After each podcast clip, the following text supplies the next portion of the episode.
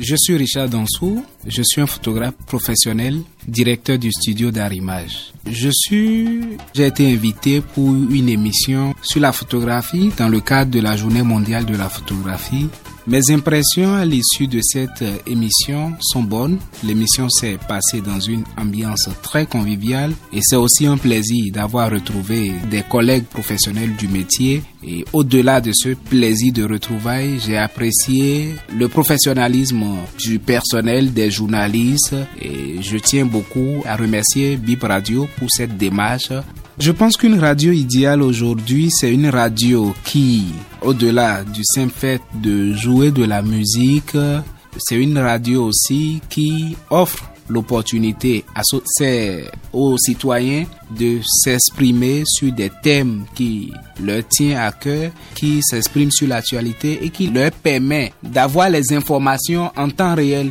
J'ai déjà entendu parler de Bip Radio, même si je n'écoute pas trop la radio, mais il m'arrive quand je suis au volant de capter des chaînes de radio parfois. Donc j'ai déjà entendu parler de Bip Radio au moins une fois. Mon vœu est que Bip Radio puisse continuer le travail qu'elle a commencé et que cette radio puisse rentrer avec le temps dans les habitudes des auditeurs et que Bip Radio développe de plus en plus des émissions qui puissent susciter l'adhésion, l'engouement du grand public.